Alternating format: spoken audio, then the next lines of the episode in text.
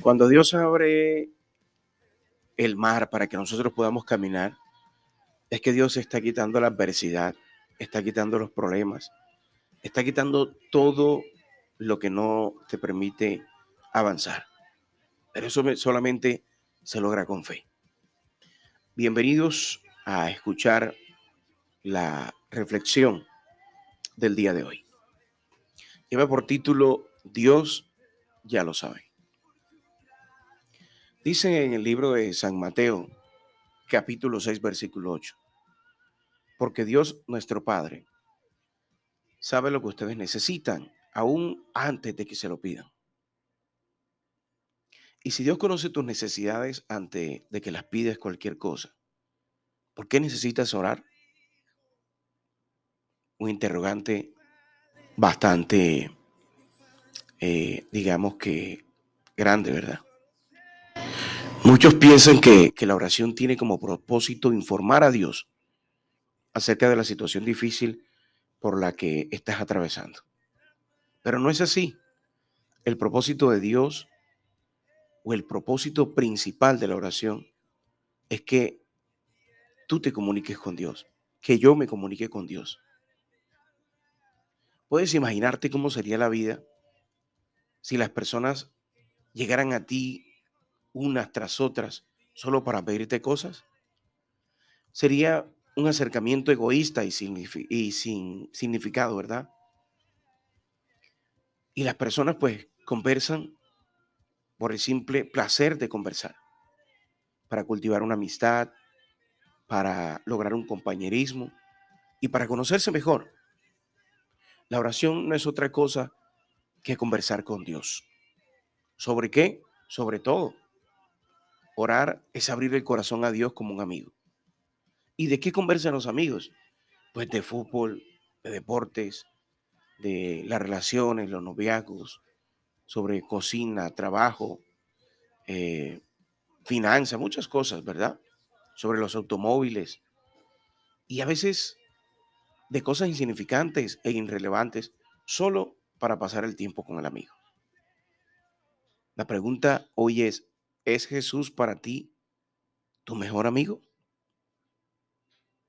¿O eres de los que tiene un mejor amigo terrenal y a él le das toda la prioridad? Si Jesús es tu mejor amigo, ábrele tu corazón. Pasa el tiempo con él a solas.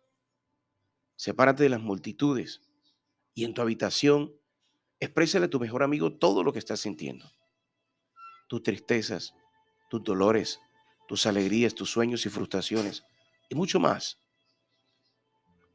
Al tú hacer esto, no le estás informando de nada, porque ya Jesús conoce lo que te está sucediendo. Pero cuando tú se lo cuentas, algo extraordinario sucede dentro de ti. Al levantarte de tus rodillas, percibes las dificultades desde una perspectiva diferente. El temor, las dudas y la desconfianza desaparecen. Y te sientes con valor para enfrentar los embates de la vida, los problemas, las situaciones difíciles, esas, dificultades que se están robando la paz y la calma.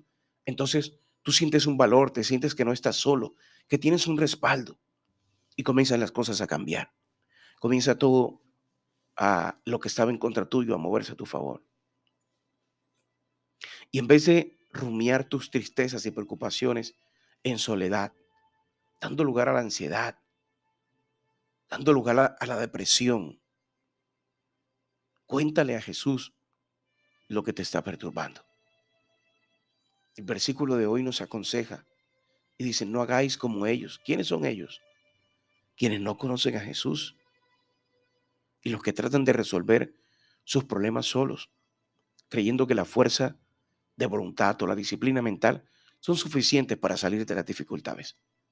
Pero no es así. Y si eres de los que estás escuchando por primera vez esta reflexión y no conoces a Jesús, yo hoy te presento a ese Jesús que es un amigo en todo momento. No solamente para solucionar problemas, sino para conversar con Él, para entregarle tus cargas, para darle gracias, para invitarlo a que entre a tu vida. ¿Qué tienes que hacer? Simplemente arrodíllate, habla con Él, conversa ahí con Él. Las lágrimas que tengas que derramar, hazlo en la intimidad con Él. Llórale a Dios, no le llores al hombre. La palabra nos enseña y dice, maldito el hombre que confía en el hombre. Si tú eres de los que has puesto tu confianza más en el hombre que en Dios, pídele perdón y aprovecha este tiempo de gracia. ¿Qué quiere decir este tiempo de gracia? Que todo aquel que lo busque lo va a encontrar. Acércate, búscalo. Hoy es un, nuevo día. Ayer ya se fue. Ayer pudo haber sido mejor o pudo, ser un día lleno de momentos tristes o de momentos felices, pero ya es pasado. Abre las ventanas de tu corazón a los nuevos desafíos que la vida te presenta. Recuerda que nada está perdido cuando estás con Jesús. No salgas sin recordar el consejo del Maestro, porque Dios nuestro Padre sabe lo que ustedes necesitan aún antes de que se lo pidan.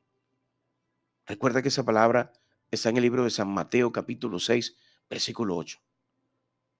Y el orar no es informar a Dios, es conversar con el mejor amigo, con Jesús. Y tienes otro mejor amigo que se llama el Espíritu Santo, que siempre está allí para interceder por nosotros. Dice la palabra que lo hace con gemidos indecibles y que con esos gemidos Él logra tocar el corazón de Jesús. Padre, te damos gracias por esta hermosa reflexión y sabemos que va a ser de gran bendición, de paz y de instrumento para todos aquellos que necesitan esta palabra. La gloria, la honra y la majestad es para nuestro Dios.